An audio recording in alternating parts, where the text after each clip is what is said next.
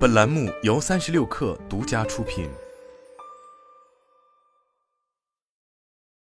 本文来自龟兔赛跑。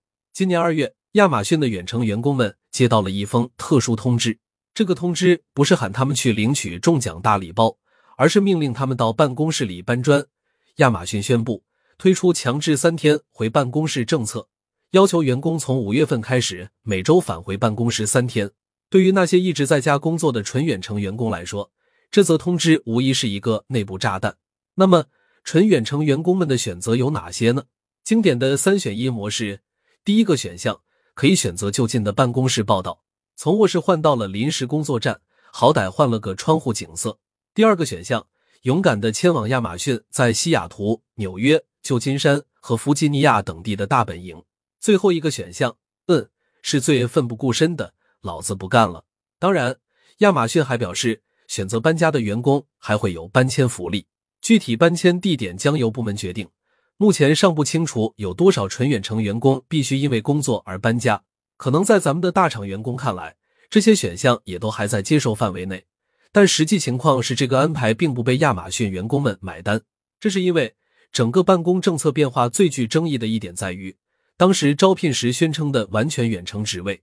也需要员工返回办公室上班。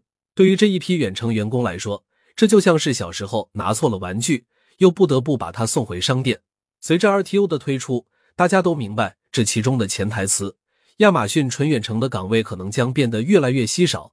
这也意味着，在亚马逊，纯远程办公成为了过去式。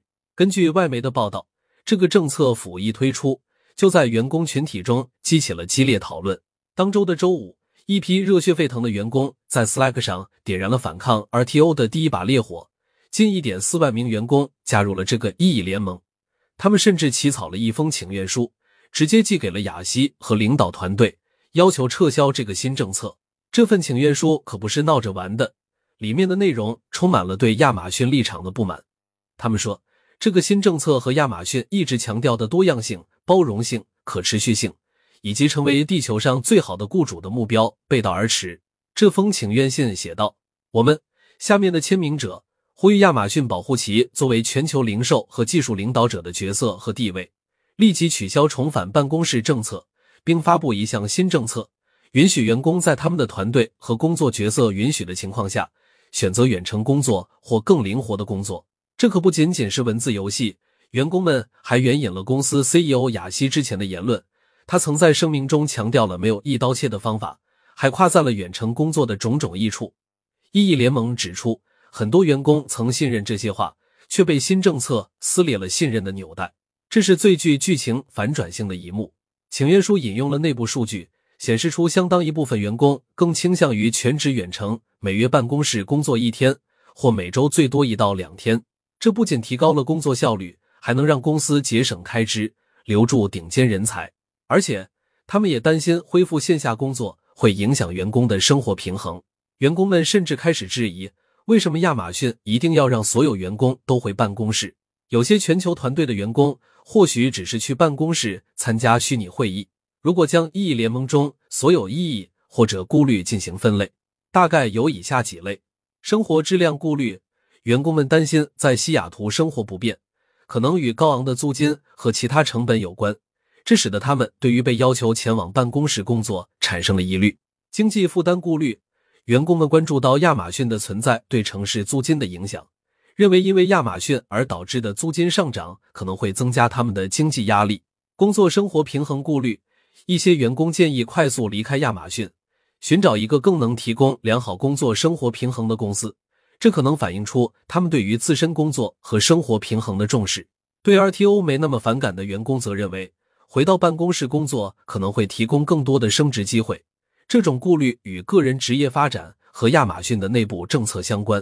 此外，愿意回到办公室的员工不仅有助于公司运作，也能支持城市的基础设施，以维持城市的正常运转。更长远的来看，一些员工相信，当前愿意前往办公室工作的员工人数比愿意远程工作的多。新一代的求职者可能会更加愿意回到办公室。这种变化可能会影响到远程工作人群的地位。最重要的是风向，现在风向已经改变了，愿意去办公室的员工多于愿意在家工作的。等到下一代应届生求职时，很快那些不愿意去办公室的人可能会被取代。面对无论是员工的线上发声，还是线下示威，亚马逊管理层并没有动摇 RTO 政策的执行，并逐渐加大了对那些难以遵守 RTO 的员工的处置力度。上个月，亚马逊还制定了一项政策，规定任何不遵守 RTO 且未获得特例的员工将被迫自愿辞职。即便此时已有约三万名员工签署反对请愿书，或许在高层看来，这场骚动可能只是亚马逊一系列动荡中的一个次要篇章。眼下，这家公司正处于关键的成本节约时期。就在今年一月，亚马逊宣布了其史上最大规模的裁员计划，预计将削减一万八千个职位。与此同时，公司还进行了大规模的项目缩减和关闭。毕竟，亚马逊目前正面临严峻的增长放缓。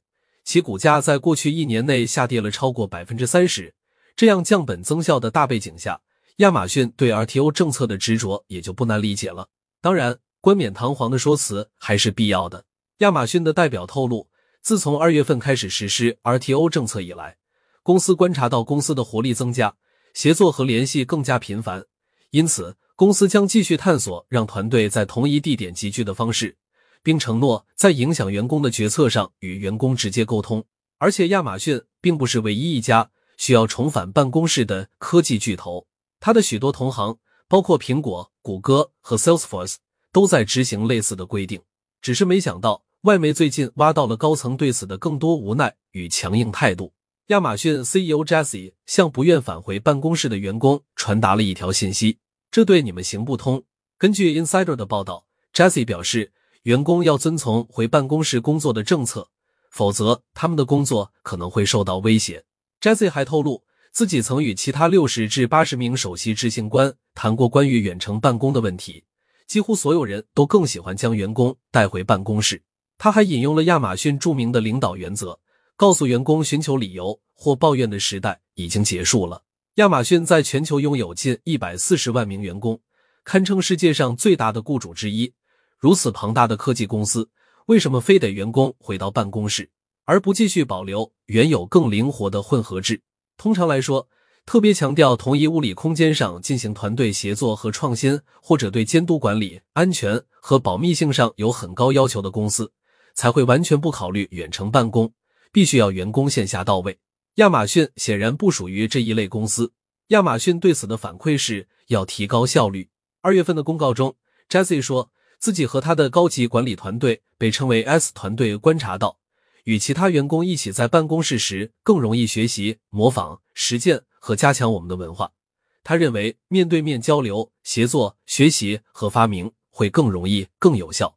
但拿效率说事，在没有扎实的对比数据说明亚马逊的远程员工们在远程时效率更低的情况下，是不堪一击的。如果论追求效率和创新，游戏行业不亚于科技公司。但很多独立的游戏公司都是完全远程的，他们都不在乎效率和创新吗？亚马逊肯定是笃定彻底关闭远程办公利大于弊，才会开始变脸。至于其中的利，除了官方的效率论之外，有人猜测是逼迫员工自行离职，也有人猜测近年来科技劳动力获得了很多权利，这开始让许多高管感到不舒服。高管们希望借彻底取消远程营造危机感，重夺话语权。亚马逊并不是唯一一家在远程办公问题上吃了闭门羹的公司。疫情的出现将远程办公的普及摁下了加速键，因此有了更大范围的社会实践。有了大范围的社会实践，自然就会有成功和失败的经验之谈。于是，大家开始意识到，远程办公虽然在某些方面带来了便利和灵活性，但也开始引发一些问题。这一趋势是否真的是一个完美的解决方案？显然不是。哈佛商业评论对硅谷的远程办公实践进行剖析，认为成功的远程工作基于三个核心原则：沟通、协调和文化。从广义上讲，沟通是交换信息的能力，协调是朝着共同目标努力的能力，文化是促进信任和参与的一套共同的习俗。为了使远程工作取得成功，公司及其内部团队必须创建支持这些原则的清晰流程。一家公司维持一定比例的员工远程办公是很困难的，不仅需要深思熟虑的战略，还要几乎百分之百可靠的执行。但如果做得好，回报也会很高。生产力提高、员工更快乐、成本节约等等。总的来说，远程办公虽然带来了一些好处，但也引发了一系列问题。公司需要仔细权衡远程办公的利与弊，找到一个平衡，以确保员工的合作性、心理健康和工作效率不受损。这也是一个提醒我们的时刻：技术可以改变很多，但人类的本性和渴望是始终不变的。所以，无论是否执着于取消远程办公，或者坚持远程办公，每一家公司都需要重新思考如何平衡虚拟和现实、科技和人性。